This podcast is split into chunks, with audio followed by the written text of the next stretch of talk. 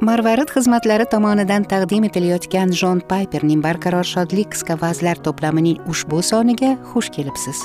Shunga o'xshash ilhomlantiruvchi manbalardan foydalanish uchun google play do'konidan marvarid ilovasini yuklab oling yoki www marvarid org sahifasiga tashrif buyuring. Biz marvarid xizmatlarida buyuk to'lovning marvaridi ya'ni rabbimiz iso masihni hayotingizning eng buyuk xazinasi sifatida bilib olasiz deya umid qilamiz va bu uchun ibodatda bo'lamiz.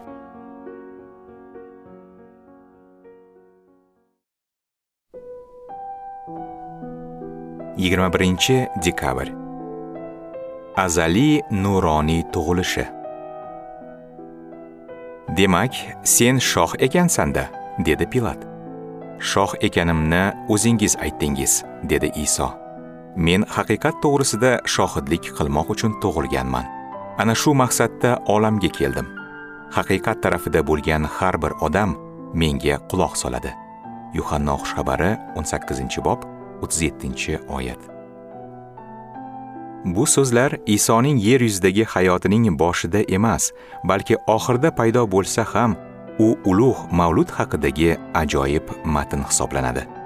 E'tibor bering. Iso nafaqat tug'ilganini balki olamga kelganini aytmoqda. Uning tug'ilishining o'ziga xos tomoni shundaki u tug'ilish orqali paydo bo'lmadi. U og'ilxonada tug'ilishidan avval ham mavjud bo'lgan. Nosiralik isoning shaxsiyati tabiati iso nosirada inson bo'lib tug'ilishidan oldin ham mavjud edi. Bu sirni ta'riflash uchun mos teologik so'z yaratilgan mavjudot emas balki inson qiyofasiga kirishdir. Isoning tanasi emas balki shaxsi ya'ni muhim shaxsiyati u inson bo'lib tug'ilmasidan avval ham mavjud edi. Isoning tug'ilishi yangi insonning yo'qdan bor bo'lishi emas. Balki azaldan bor bo'lgan insonning bu olamga kelishi edi. Iso tug'ilishidan 700 yil oldin miho payg'ambar kitobi 5 bob 2 oyati buni quyidagicha ta'riflaydi. Ey efratdagi baytlahim sen yahudoning mitta shahri bo'lsang ham isroilni men uchun boshqaradigan zot sendan chiqadi. Uning nasabi qadimlarga borib taqaladi. Isoning tug'ilish siri faqat uning bokira qizdan tug'ilgandan iborat emas. Bu mo'jiza yanada kattaroq mo'jizaga guvohlik berish uchun aniqroq aytadigan bo'lsak mavlud kuni tug'ilgan bola nasabi qadimlarga borib taqaladigan shaxs ekaniga guvohlik berish uchun xudo tomonidan oldindan belgilab qo'yilgan edi. Shunday qilib uning tug'ilishi aniq bir maqsadga muvofiq bo'lgan. U tug'ilishdan avval tug'ilish haqida o'ylagan. Bu rejani otasi bilan birga tuzgan.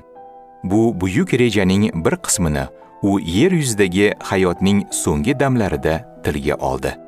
Men haqiqat to'g'risida shohidlik qilmoq uchun tug'ilganman. Ana shu maqsadda olamga keldim.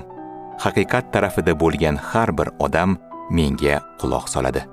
Yuhanno xushxabari 18 bob 37 oyat. U abadiy haqiqat edi. U faqat haqiqatni gapirgan.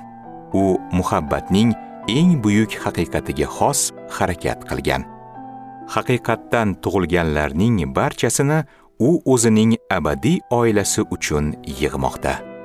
Bu reja azaldanoq tuzilgan edi.